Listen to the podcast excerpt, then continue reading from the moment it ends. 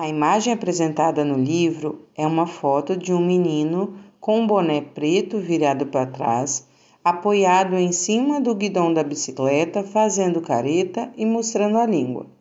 Nessa imagem, cada sentido está enumerado. A seta de número 1 está indicando a pele, que corresponde ao sentido do tato. O número 2 está indicando a língua, que corresponde ao sentido do paladar. O número 3 está indicando o nariz, que corresponde ao sentido do olfato. O número 4 está indicando os olhos, que correspondem ao sentido da visão. E o número 5 está indicando a orelha, que corresponde ao sentido da audição.